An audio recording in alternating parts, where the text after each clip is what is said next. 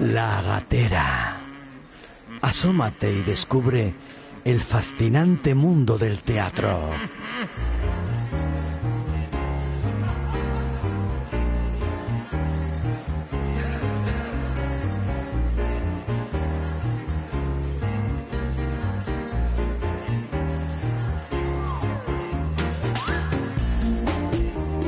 Bienvenidas, bienvenidos a La Gatera.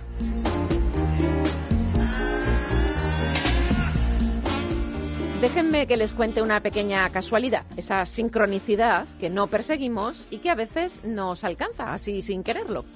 Este programa empezamos a prepararlo hace unos días, hace ya semanas que sabíamos que para el programa de hoy íbamos a hablar de Moratín. Lo que no sabíamos es que nos empaparíamos de su espíritu precisamente un 2 de mayo, la fecha en que los españoles se levantaron en Madrid contra los franceses. Y Moratín era un afrancesado. O al menos esa es la etiqueta con la que ha pasado a la historia, porque es eh, Lázaro Carreter, en su artículo El afrancesamiento de Moratín, explica que fue Meléndez Pelayo quien le intituló de ese modo, mientras que Mariano José de Larra, 100 años antes, le incluyó no en la generación afrancesada, sino en la que él llamó generación avergonzada por el calamitoso estado del país cuando se produce la invasión. Me estoy deteniendo en todo esto porque su obra como autor teatral viene determinada por su relación con Francia. Voy a hablar de todo esto con Javier Llanos, el director del programa, dentro de nada, un momentito. Para las artes escénicas, su obra, La Comedia Nueva o El Café, es de necesario estudio por ser una reflexión en voz alta sobre cómo debían ser las comedias, cuáles sus contenidos y de qué manera debían ser interpretadas. En 2008, Ernesto Caballero la llevó a escena con la Compañía Nacional de Teatro Clásico y hoy estará en la gatera para contarnos cómo fue aquel proceso.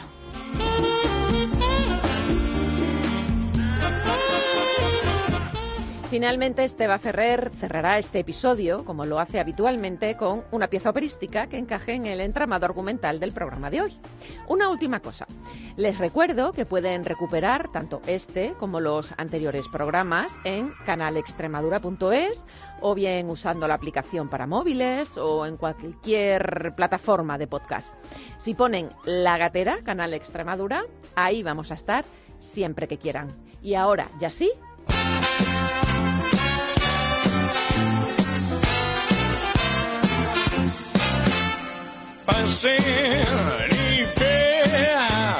la función va a comenzar. La Catera, con Raquel Bazo.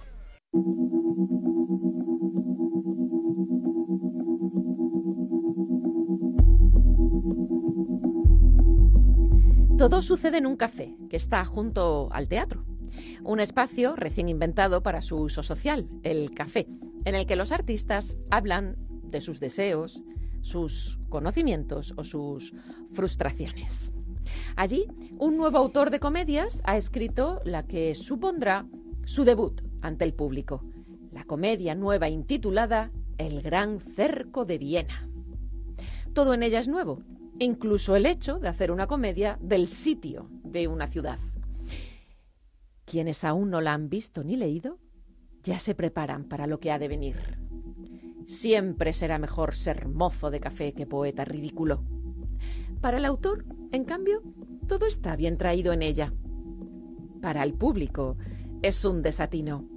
Un espectador la describe del siguiente modo. En esta comedia no hay más que un hacinamiento confuso de especies, una acción informe, lances inverosímiles, episodios inconexos, caracteres mal expresados.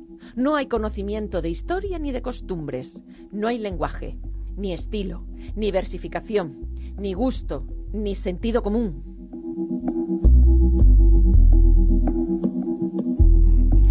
Y ya está aquí Javier Llanos, director del programa. Bienvenido a La Gatera. Encantado, Raquel, como siempre. Oye, esta música de fondo que has puesto es un tanto así, ¿no? Ahí, después ya veremos la continuación, que es un excelente tema eh, de Lucas Poon. Bien. Eh, contra lo que es mi costumbre, he hecho un grandísimo spoiler en esta presentación Pero de la ¿quién, obra. ¿Quién conoce la obra, por favor? Bueno, O sea, pues la- si lamentablemente no se conoce apenas este tipo de teatro. De Bueno, hecho, pues- de eso, en cierto modo, vamos a hablar hoy aquí de lo que hablaba ya eh, Moratín en esta comedia nueva, ¿no? Ahora todo el mundo escribe y se olvida quizás de que hay otras obras que merecería la pena ser rescatadas. Ajá. Y esta obra va de eso, ¿no? De que quizás no todo el mundo debería tenerla...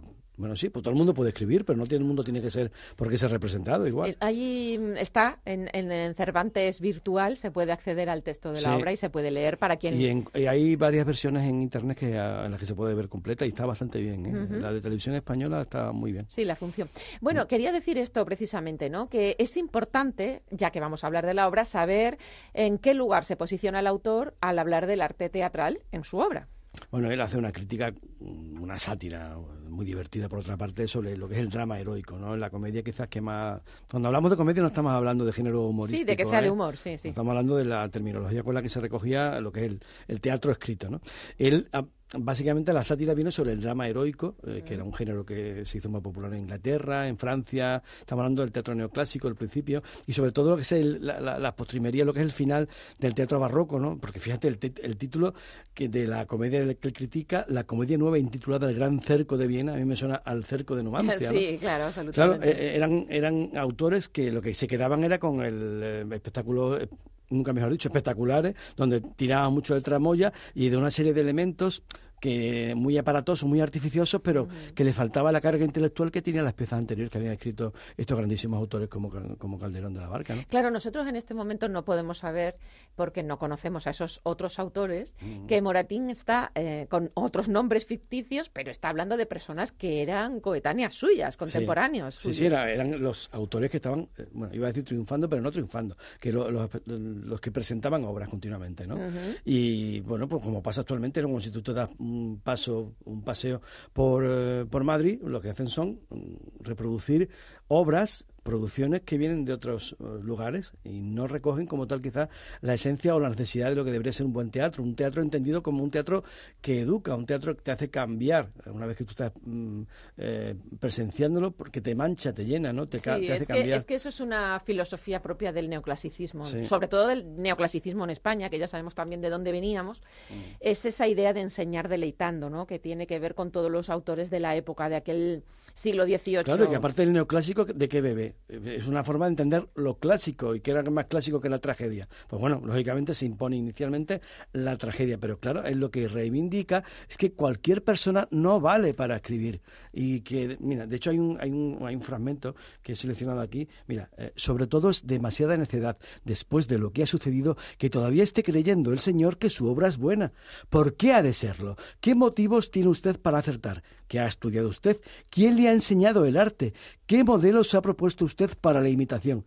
¿No ve usted que en todas las facultades hay un método de enseñanza y unas reglas que seguir y observar, que a ellas debe acompañar una aplicación constante y laboriosa y que sin estas circunstancias unidas al talento nunca se formarán grandes profesores porque nadie sabe sin aprender? Esto dices que es un fragmento de la comedia nueva o el café. Exactamente. También Moratín, dentro de ese profundo amor que sentía por la profesión, porque él vivió de su arte, de escribir, Sí, no vivió- solo vivió teatro, de, muchas otras de- cosas de- vinculadas con el arte. con- hay, hay que mencionar algo tremendamente importante y por eso digo que tiene tanta importancia esta comedia nueva. De hecho, es el hito de hoy, ¿no? El estreno el 7 de febrero de 1792 de la comedia nueva de Fernández de Moratín. la comedia nueva o el café, que final- nos quedamos. Finales del siglo XIX, comienzo del siglo... fi- Final del siglo XVIII, comienzo Sí. del siglo XIX sería su obra, ¿no? Es decir, eh, mm, él cuando escribe esto es que es un perfecto conocedor de lo que es el teatro que se había hecho en España desde sus orígenes. De hecho, otra pieza importante, y por lo que sería motivo de estar hoy en nuestro programa, es por el que él escribió los orígenes del teatro español.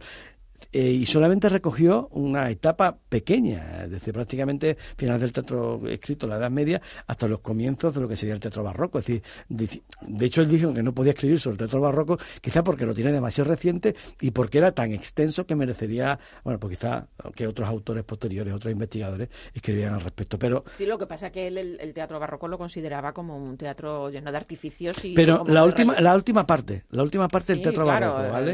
el- cuando ya Quizá se de- exactamente. cuando ya se deforma un poco, ¿no? Lo, que tiene que ver con el con los autos sacramentales y esa espectacularidad que no lleva a ningún sitio. Entonces, eh, en, esto, en este libro de los orígenes del teatro, ¿qué hace? ¿Un repaso de obras, de autores? Sí, mm, básicamente nos, a nosotros nos sirve con el tiempo para conocer cómo era el teatro que se hacía en el siglo XVI. Eh, bueno, claro, nosotros ya hemos estado hablando aquí de Juan de la Encina y hemos mm. estado hablando de los pasos de López de Rueda, pero es que él es el primero que lo recoge como tal en un escrito en el que hace exactamente mención en esa historia del, teatro español. Y estamos hablando de un teatro español entendido como un teatro que tiene que ver con nuestra esencia, con la esencia de las provincias, de las gentes de España, ¿no? De la España de aquella época. ¿Tú crees que esta comedia nueva o el café sería una obra autobiográfica? Sí, yo una especie de memoria. Sí, sí, igual que por ejemplo el personaje de Don Diego en, eh, en El Sí de las Niñas, también en cierto modo representa a, a su persona, representa su personalidad. Él utiliza las obras para escribir de lo que sabe, de lo que siente, y utiliza algunos de sus personajes para escribir de esa manera. Vamos, si no, si, no te parece, si no te parece mal, vamos a quedarnos con un fragmento, en este caso muy divertido, de también de otros eh, personajes que acuden al café que él critica, no solo a los autores, sino también a los críticos. Vamos a escucharlo. Díganos usted lo que le parece y nada más. Sí, diré. Pero antes de todo conviene saber que el poema dramático admite dos géneros de fábula. Autem fabulae, aliae simpliques, aliae implexae. Es doctrina de Aristóteles, pero lo diré en griego, para mayor claridad. Eisi de ton, mizon, hoimenaploi, hoi de peplekmenoin, cargar prax. Pero si es muy bien cargar kai praxeison mimes seisoi mitoi eisin hiparcus sí si eso no es lo que usted se le pregunta. Ya estoy en la cuestión. Bien que para la mejor inteligencia convendría explicar lo que los críticos entienden por prótasis epítasis catástasis catástrofe peripecia admisión o anagnórisis partes necesarias a toda buena comedia. Y, que según Dile a aquel impostor que me devuelva la llave o que me abra tu corazón. Dile, dile que cuando vuelvas yo te llevo de la mano Dile que el color de flores ya no sirve para nada. Dile que ahora hay frío en tu morada, que aún me siento adivinándote en la espalda los lunares y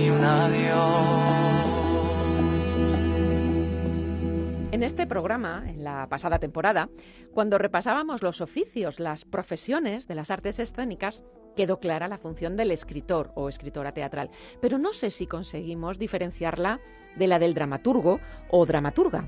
En su opinión, ¿en qué consiste este trabajo? El dramaturgo es el encargado de proyectar hacia el escenario eh, lo que no deja de ser literatura, ¿no?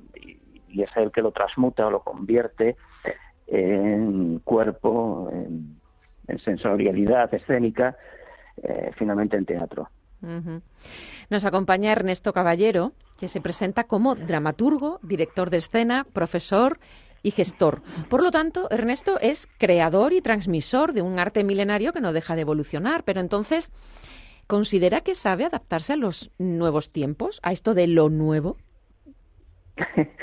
bueno, eh, el teatro, por lo menos el teatro occidental, siempre se ha caracterizado por eso, es decir, eh, los, eh, hallazgos, los signos, eh, lo que son recursos que en su momento operan con, con viveza, con organicidad, pues enseguida son flores, son flores que duran muy poco, son flores que marchitan enseguida, ¿no? Y entonces yo creo que, que es verdad, siempre existen resistencias pero el teatro se define precisamente porque es un continuo, es un, es un proceso, como la vida misma, ¿no? No mm. hay no, no, no hay situaciones estancas. Cuando el teatro de pronto se, se estanca, pues se anquilosa, pues pierde viveza. Eh, la flexibilidad, la capacidad de adaptación eh, pues debería ser consustancial ¿no? al, al hecho teatral, a los que hacemos teatro, porque evidentemente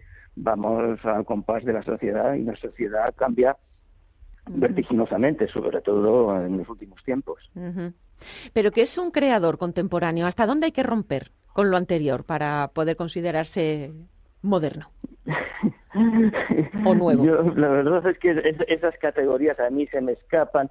Yo eh, creo que, que más que original, tal vez hoy en día habría que ser, o habría que eh, ser un poco originario, es decir, volver a recuperar algo que, que ya ya inventaron los, los, los grandes mm, griegos, que son los, los que inventan el, el teatro, por lo menos en Occidente. Hmm. Y esto quiere decir pues recuperar el sentido de lo colectivo, recuperar el teatro como un espacio eh, de, como, un, como un ritual laico, con un ritual también como un espacio para el misterio, un espacio de, eh, de encuentro ciudadano, eh, un lugar para la poesía, eh, o sea que todo todo lo que nos han enseñado los los grandes los grandes clásicos tal vez sea hoy pues lo más rompedor, lo más revolucionario, lo más transgresor, porque evidentemente eh, si son si son o sea, ellos marcaron un camino que que bueno que es imperecedero igual que no sé, que la arquitectura pues se sostiene sobre unos pilares que son los de siempre. Es decir, no sé, yo, eh, lo del teatro moderno, qué hay que hacer para ser moderno, etcétera, pues a mí me parece que son, bueno, pues son estilos, modas, pues la vanguardia pasaba a ser pues un género más pero pero realmente lo, auténticamente transgresor pues seguramente sea es, eh, escapar o atreverse a mm, plantar eh, o, salirse un poco de eh, discursos consabidos. Y en ese sentido pues pues tal vez sí es, es el, el, gran reto del teatro. El teatro siempre ha sido eh, siempre ha buscado la controversia siempre ha mm, evitado la mm, contradicción siempre ha sido un poco pepito grillo y hoy en día es verdad que aunque se vista de seda, aunque formalmente eh, se apliquen eh, nuevas tecnologías o recursos mm, aparentemente efectistas o rupturistas, si realmente eh, lo que se cuenta no, nos, no, no, conmociona, no, no es ese ese hacha que, que, que, te rompe por dentro y que te mueve un poco de tu pequeña certeza, pues entonces no deja de ser un teatro complaciente o un teatro eh, pues, pues, claramente pro sistema, ¿no? Y eso es quizá lo que ahora eh, es verdad que la forma y el contenido pues eh, están muy relacionados y, y, es difícil que se dé hoy en día esta actitud en una sociedad muy muy muy domesticada, ¿no? Y, y la gente que hacemos teatro pues, pues somos también, formamos parte de esa sociedad que está un poco, que vive entre la, incertidumbre y la sumisión. Ya. Iba a preguntar, pero lo, claro, iba a preguntar em, porque le hemos invitado a, Ernesto porque él puso en escena la comedia nueva o el Café de Moratín en 2008 para la Compañía Nacional de Teatro Clásico, claro. Y ahora tendría que preguntar si todo esto que me acaba de contar es la razón por la que puso en escena esta obra. Bueno, vamos a ver. Porque comparte la filosofía de Moratín, entonces, claro. Eh, bueno, en parte, bueno, Moratín es un. Eh, a mí, cuando me, propuso el vasco por entonces, es que estamos hablando de hace 15 años, es decir, mm. no sé si, si es el mismo director, porque evidentemente algo, algo quedará. Sí, es cierto que, que, Moratín es una, es una figura interesante, es un... Eh, eh, tanto es así que, que tengo un texto previamente que, eh, que dedicado a su figura, un texto dramático que, titulo Leandro La búsqueda del equilibrio. Hmm. Entonces Moratín sí es un, es, es, un personaje fascinante y que, que vivió pues en un momento que, además en fin, ha apuntado a su carrera era en fin, fulgurante y la guerra de independencia, que ahora celebramos, estamos, estamos en mayo, la guerra de independencia pues le, le, pues trastocó y como fue, una, una tragedia para él, como para toda España, ¿no? O sea, a partir de la Guerra de la Independencia empezó realmente el declive español. Y, se da la circunstancia de que además eh, eh, Moratín, que fue, como, como sabemos, que, que fue colaboracionista, que ya, llamaríamos del ejército francés, porque en un momento dado eh, pues se tuvo que optar eh, y él pensó que, bueno, que eh, con mucho pesar de su corazón, pero que esta invasión también podía eh, suponer pues la entrada de los valores de la Ilustración y en ese sentido, a diferencia de Jovellano, de su amigo Jovellanos, hmm. eh, pues, pues optó por este alineamiento, ¿no? Entonces, bueno, es, es un personaje que, entre otras cosas, eh, en el siglo XVIII, que es un siglo que cuando estudiamos lo pasábamos así, sí, y corriendo. Es algo que, hemos comentado, sí, sí, sí, sí. Pero, pero el XVIII es un siglo muy, muy interesante, de mucha actividad teatral también, y un, un, siglo que, que sea injustamente minusvalorado. Y hay grandes figuras, entre ellas eh, Moratín. Y es un siglo, eh, Moratín, que además de ser un excelente prosista, es un hombre de teatro. Y es un hombre de teatro que se propone renovar el teatro de, su tiempo mm. y, y apostar por la excelencia en todos los ámbitos. La comedia nueva, que él mismo dijo, bueno, esto será un, es un manifiesto que existe en su momento, si acaso solo quedará como, como un testimonio de un intento de tal. Pero bueno, eh, pasa el tiempo y es una obra que tiene mucha viveza, que está muy bien construida y sobre todo que, encierra pues ese, e-, ese espíritu, ese anhelo eh, por...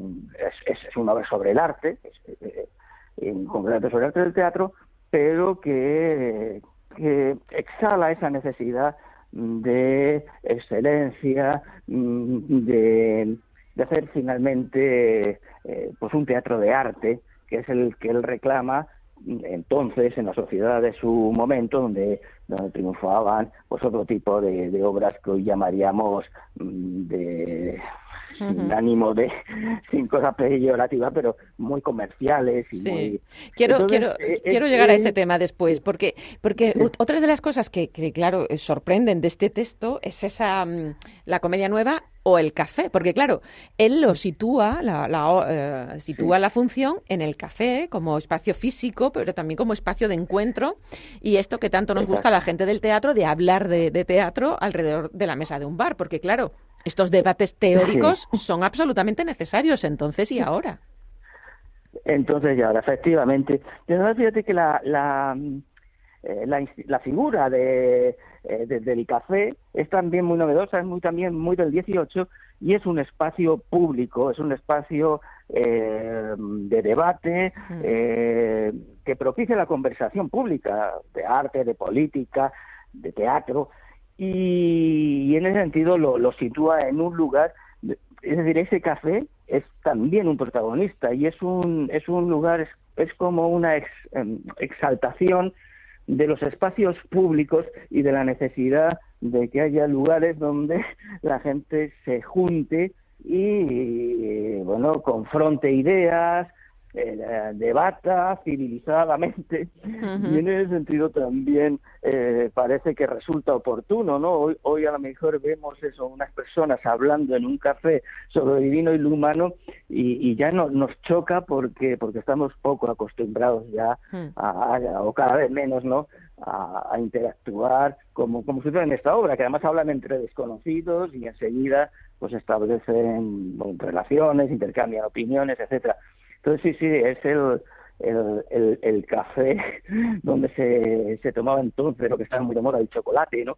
y, se fumaba y, y se hablaba de teatro porque era la, la principal, casi la única eh, el entretenimiento, ¿no? Sí, sí, claro. Sí, sí, exacto. ¿Y, qué pintan ahí esos dos personajes femeninos? Bueno, los personajes femeninos eh, eh, eh, que tienen eh, que tienen un gracejo. Aquí lo que lo, lo, que pasa con la ilustración y esto mm, pues, fin, eh, hay que decirlo claramente, claramente, la, ilustración nunca mejor dicho tiene luces son y, tiene sombras. y, una, y una de las sombras es claramente, o sea, todo el pensamiento ilustrado es eh, en fin, lo voy a decir abiertamente, o sea, que tiene una clara mm, tendencia a, mm, no sé si al conservadurismo con respecto a la mujer o a la misoginia directamente. Los personajes femeninos en, en, lo que pasa es que en esta en esta obra una cosa es el eh, bueno, pues la premisa ideológica del, autor ilustrado, que, que, por un lado a la mujer que trata de, uno de los personajes que trata de escribir, de leer, tal, la llama Marisa Vidilla, bachillera, y, y, la, fin, la mm. descalifica, y ya, ya la otra, ya Mariquita, le dice que su lugar está en el hogar, que que deje ya de tener también intentos o veleidades intelectuales.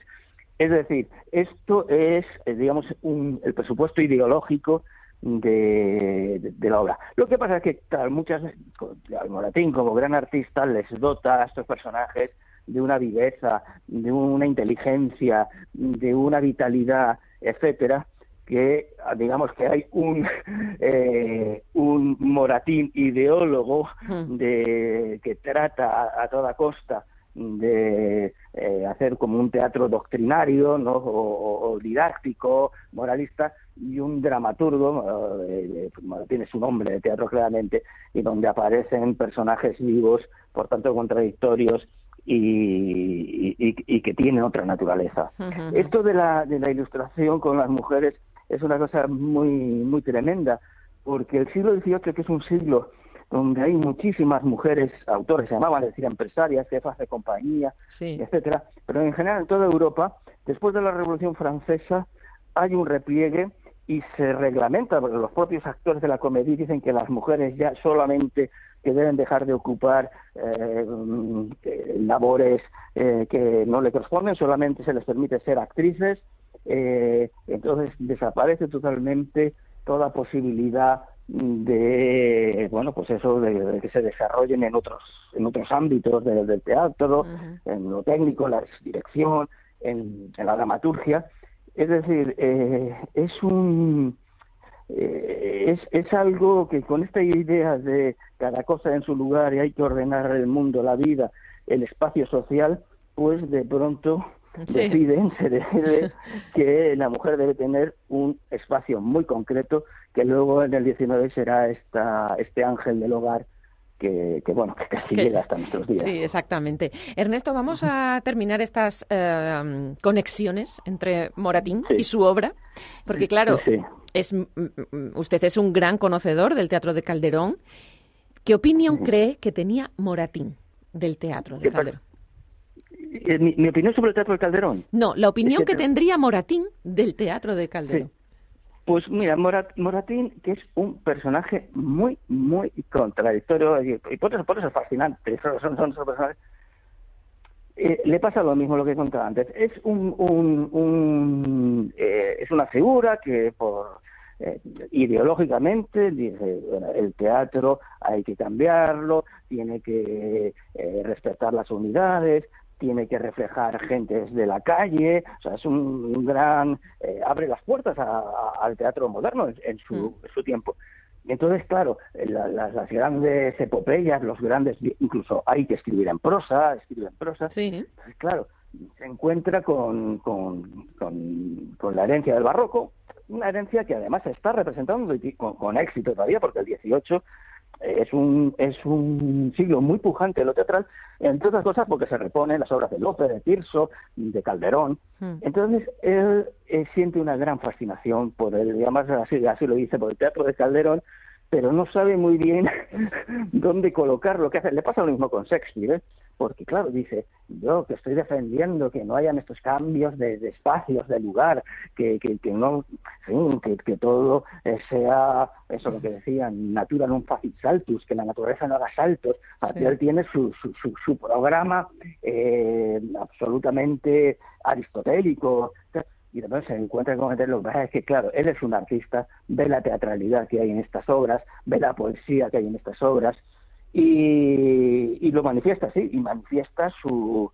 Entonces, eh, nunca puede, eh, él nunca aparece como un gran detractor de, Calderón. Uno eh, quiere superar unas formas, unos procedimientos de construir los dramas pero evidentemente no le niega ningún valor pues a, lo que a lo que es una cumbre ¿no? de la dramaturgia universal. Ya. Bueno, vamos a cambiar un poco de tema porque no puedo dejar pasar la oportunidad de tenerle aquí en la gatera y no hacer referencia a los años en que fue director del Centro Dramático Nacional, también hace mucho tiempo de esto también, ¿no? De 2011 a 2000... Menos, pero sí, sí, sí. ¿no? De 2011 a 2015 o así. Mm. No, al 2000, no, fui del 2012 al 2019. O sea, ah. o sea que no sé, hace. Fíjate, pues no fue tan. Sí, que parece que de todo hace mucho tiempo. Entre, entre, entre los objetivos que tenía Ernesto estaba, leo textualmente, establecer lazos entre los centros, centros teatrales de las distintas comunidades autónomas y el Centro Dramático Nacional. Yo esto, nosotros estamos en Extremadura, Ernesto en la capital del, del estado. Eh, ¿Cómo ve esta relación? ¿Cómo fue en aquel momento y cómo la ve desde la actualidad en que ya no es su responsabilidad? Bueno, eh, bien, eh, esta es una pregunta de nota. me pongo, la, me pongo la, la, chaqueta del gestor, evidentemente. El Centro Dramático Nacional eh, es eh, una unidad de producción eh, de todo el Estado, es nacional, y a, diferencia de lo que sucede, porque además reproduce un, modelo que se da en eso que se llama ahora los países de nuestro entorno, ¿no? Es decir, en Francia, en Alemania, hay, es decir, se se crea el Centro Dramático Nacional y otras instituciones públicas, que ya era hora, la, la Comédie Française es La Comédie Française se, eh, se inaugura el año de la muerte de Calderón, 1681. La Compañía de Teatro Clásico o el, eh, Centro Dramático Nacional hace apenas 40 años. Pero bueno, bienvenido sea, aunque llegue tarde.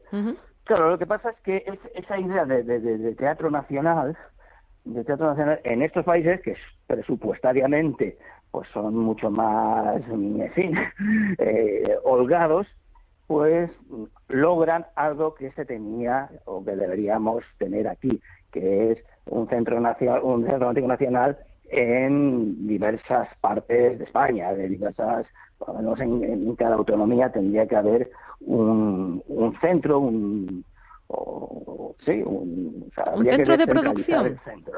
¿Considera que eso sería bueno?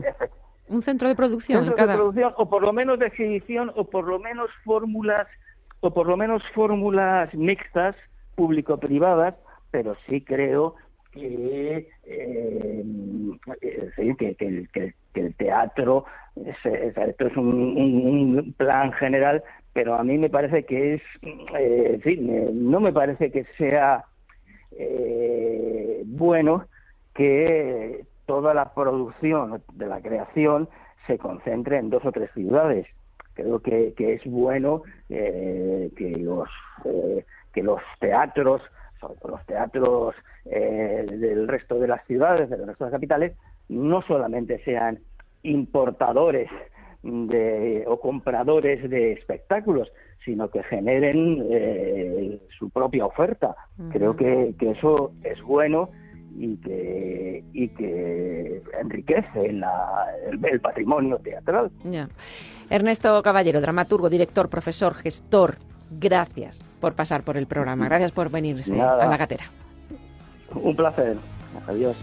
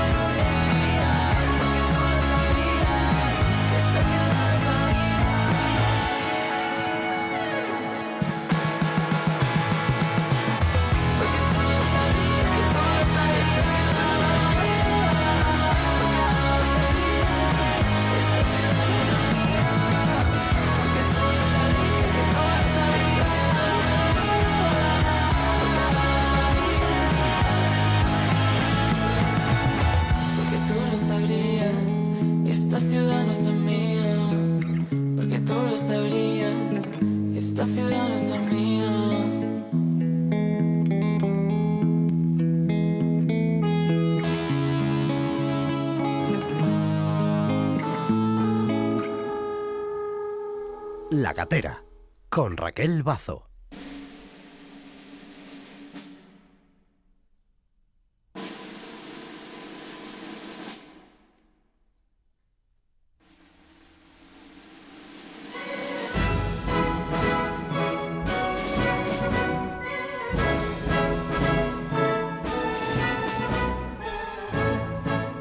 Tiempo ya para Esteba Ferrer en el programa de hoy que evidentemente, mm, soy sincera, siempre no sé de qué va su sección, no me comenta nada, no me cuenta nada.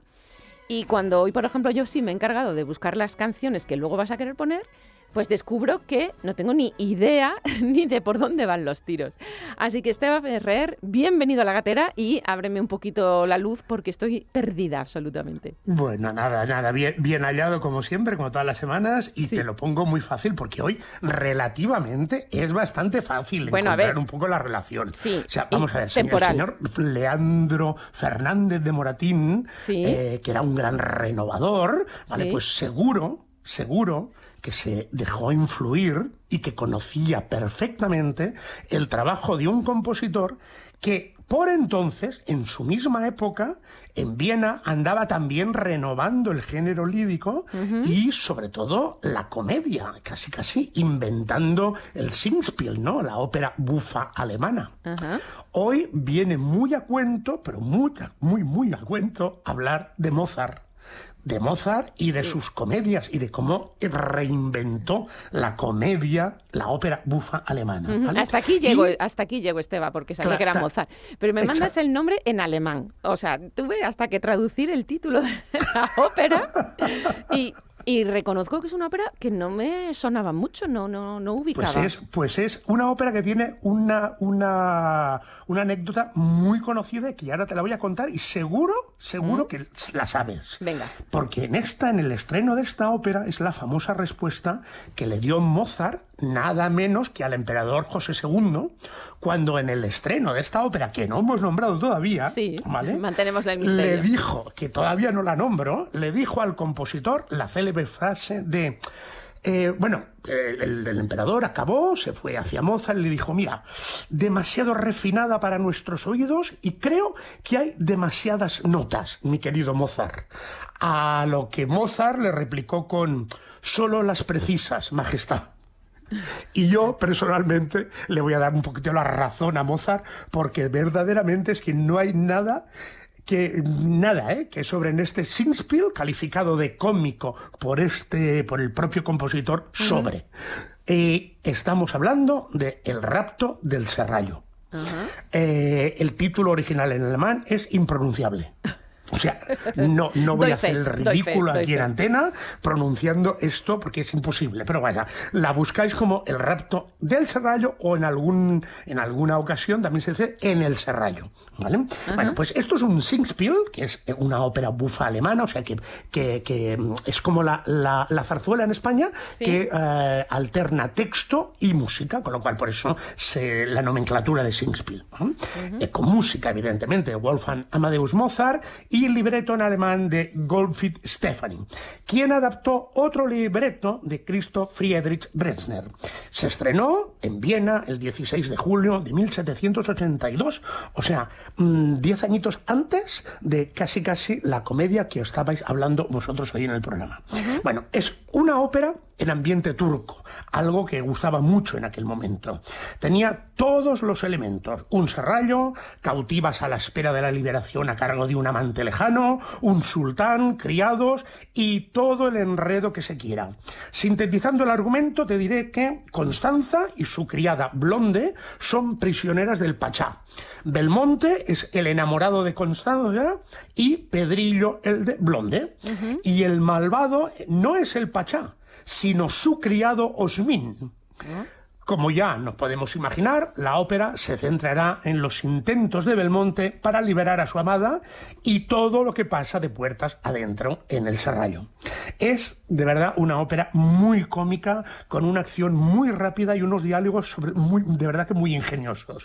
Y con un gran papel, el gran papel de Osmin, el criado, que es un bajo bufo por excelencia, que tiene muchos momentos y áreas muy divertidas y sobre todo muy difíciles como otra que no te voy a pronunciar en alemán, ¿vale? Mm. Pero que se, en castellano vendría a decir ¡Ja! ¿Cómo voy a triunfar?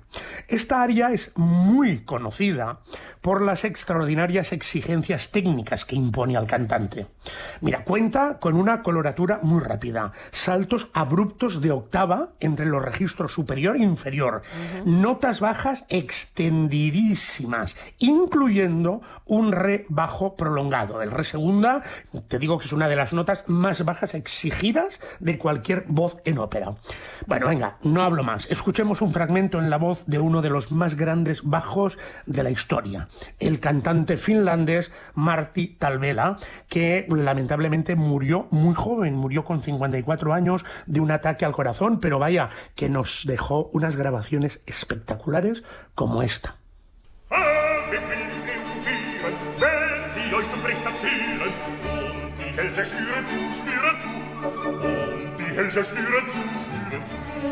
vielleicht nur sei verlich und leise ihr verdammten Haarensmäuse ohne sein oben Glück und Job und um der ihr uns könntet bringen sie in euch in unsere Finger und erhaschen euren Lohn. Und der